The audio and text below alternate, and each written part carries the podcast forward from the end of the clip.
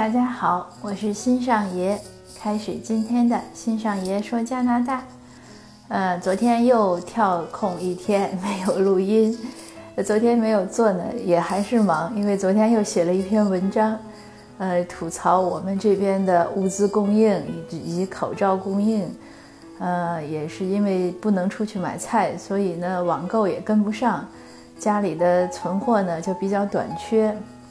现在呢，就我看来呢，这个医护人员的物品不足将会是加拿大或者是美国一个非常大的问题。呃，就是大概提一句吧，嗯，因为说不让说疫情的问题呢，所以现在我也有点敏感，不知道，呃，哪些东西属于疫情，哪些东西不属于。嗯，就说说日常生活吧。我们现在呢，孩子属于春假，春假呢。倒是眼看也过完了，可是这两周以来呢，我们家孩子呢每天睡到十点多、十一点，睡起来那，你想他也就吃个早早午饭，早饭吃点，吃点午饭，下午呢，他一般呢就就和我们，他不会在我们眼前出现，他会自己找一个屋子待着，呃，你也不知道他是在玩电脑、玩游戏，还是在看书，还是在网上看东西。只能希望他自觉吧。嗯，我也跟他讨讨论过，我说你是不是要学学习？他说他在学习。嗯，但是我也不想说，因为他已经九年级了嘛，就相当于国内的初三，呃，马上开学就十年级，就是我也不想你把他逼的，就是要要天天盯着他，你今天干这个了吗？干那个了吗？也没意思。那只能是宽泛的立立志。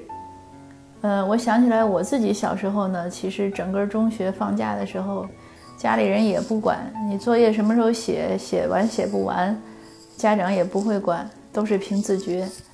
那个时候，当然我好像最多的就是看小说，看《红楼梦》。嗯，其他的书好像也没看太多，也看过琼瑶，看过什么四大名著。嗯，总之看的书也不算多，但是也混到了今天。呃，所以我现在有时候在想，人生啊，你说这个走一辈子靠的是什么？可能还真的是就是要靠自己的内在动力，呃，靠不断的学习。呃，这也是我今天想和大家说的一个事儿，就是总有读友问我，或者听友问我，呃，去了加拿大我能过什么生活，或者我应该怎么样？嗯，或者说。我已经多少岁了，我还不能不能适应，能不能开始新的工作？我觉得吧，这个全看自己，呃，就是看你能不能有活到老学到老的精神。其实我自己呢，对这一点的觉悟也很晚，呃，当年差不多十来年以前了吧，就是我开始申请加拿大移民的时候，呃，那个时候也是上网看很多内容，就看到一个博博客，他。他一个博主很厉害，他是很能做手工，一个 lady，他什么都会做。嗯，可能大家如果有看也会知道，就是大花小花日记。啊，后来好像他又不怎么做博客了，所以我就跟丢了。但当时看的时候是挺受鼓舞。他就经常说一句话，他说不会就学嘛。他其实跟我年龄一样大，我后来有一个细节发现，他是跟我一样大。呃，但人家确实这个精神上，但是当时我自己看的时候呢，那个时候才三十几岁，我都觉得，嗯，你说不理解吧，也理解，但是就觉得，哎呀，我能学吗？就当时其实是这样疑惑的心情。可是真的来了加拿大之后呢，发现没什么不能学的，呃，慢慢的一点一点你就知道，上网去查了，然后怎么弄了，怎么操作了，也就都会了。呃，所以这个事儿就是我觉得能不能过得好，未来怎么样？呃，还真是全看自己。即使你留在国内，其实你也要不断的学习，要不然这个思想观念、意识意识上的这个就会就会很落后。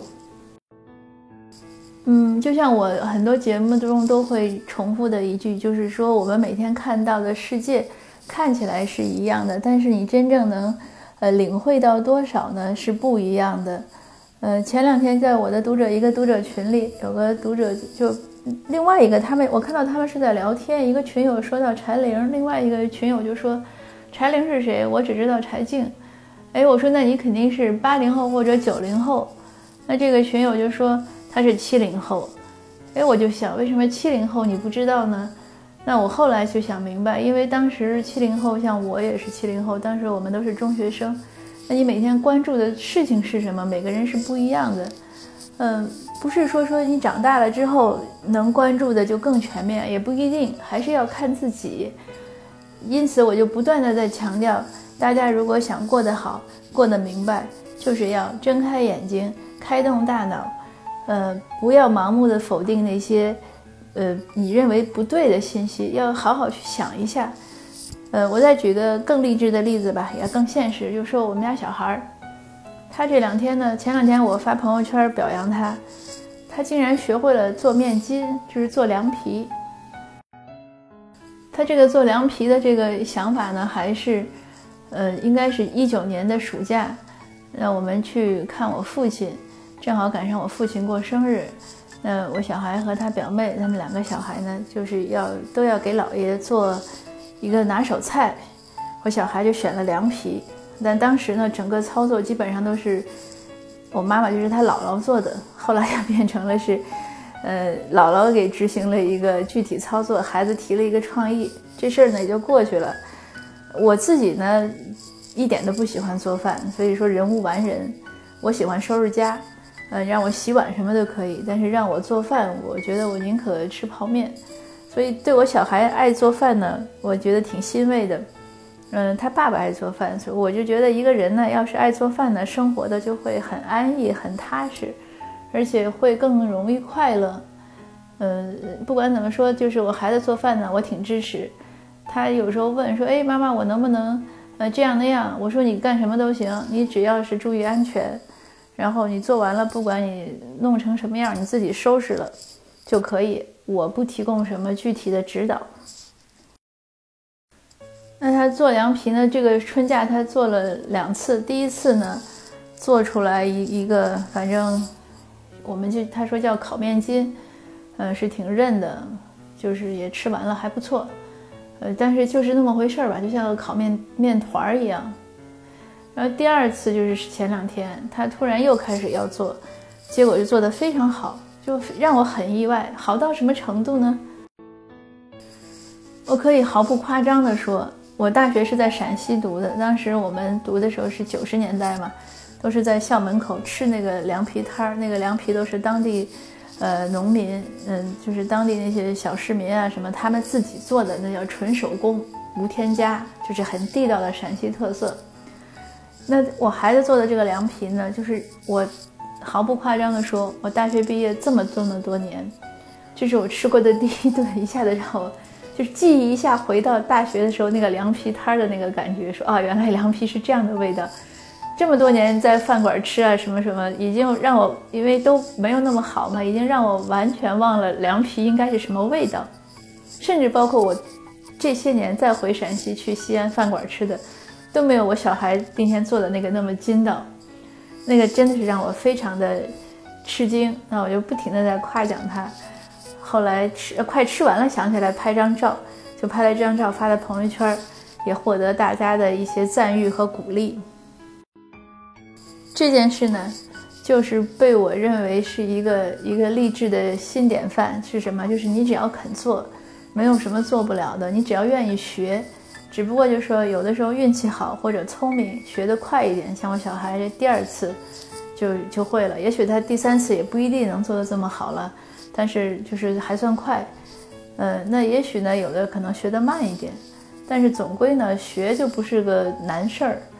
这个话呢就是与所有的听友共勉，无论您要开创一段新的生活，还是打算开创，还是就是要留在现在的地方继续。生活下去，都不要忘记要不停的学习。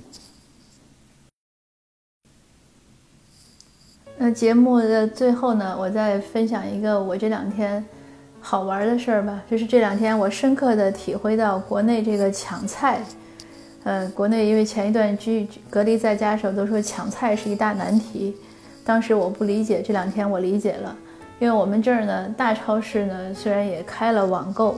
可是基本上形同虚设，就是他那个他是不不快递生鲜这些蔬菜水果的，嗯，然后他有的像沃尔玛什么他开了，它也递，呃，它不叫递，它叫你自己去取，就是你下了单交了钱，他帮你配好货，据说是给你送到车里，这样你不接触那么多人。但是它那个可以选的时间就是非常少，嗯，可能我今天下了一单，大概是四月二号可以去取，至于怎么取呢，我还要试一下。那有一些中文的网站，就是我们这边的华人开的，也很好玩。第一个网站呢，我第一次下单它是七天送货，然后下次再下单呢，它变成了十四天送货。那还有另外一个网站呢，它倒是不限制你呃几天送货，但是呢，它因为订单多，所以它每天中午十二点开始下单，可能下够了他就不再收了。我昨天十二点多一点就上不去那个网站。后来可以上去了，他就不让你交钱。那我提前把东西都选好了，和我先生讨论了。今天我十一点五十就开始在网站上等着交钱，因为不能提前嘛。提前他还是他还是不开放。等十二点，我认为他开放的时候，我就开始交，一直交了十分钟没有交上。然后等他再能交的时候，他又关了。所以这个真的是体会到抢菜的困难。嗯，也只能是笑对了，当然也没有那么严重了。因为我也问一些朋友，我说你们怎么解决的？他们说，哎，你就去超市买就好了，没有那么严重的。嗯，那实在不行就只有去超市买了。他们讲说你戴上口罩，都超市里还是很多人不戴口罩，所以这个事儿也是，其实也是个个人的认知问题吧。同样的就是反映到一个事情你怎么看，每个人都不一样。嗯，有的时候想想这些差异，我都觉得很有意思。就是在我们觉得很严重的时候，另外一些人根本觉得是浮云。那这样的差异，真的是你去分析，你就会发现哦，它会一点一点一点，会引出更多的不同。那好吧，今天的分享就到这儿。呃，祝您快乐健康。呃，谢谢收听。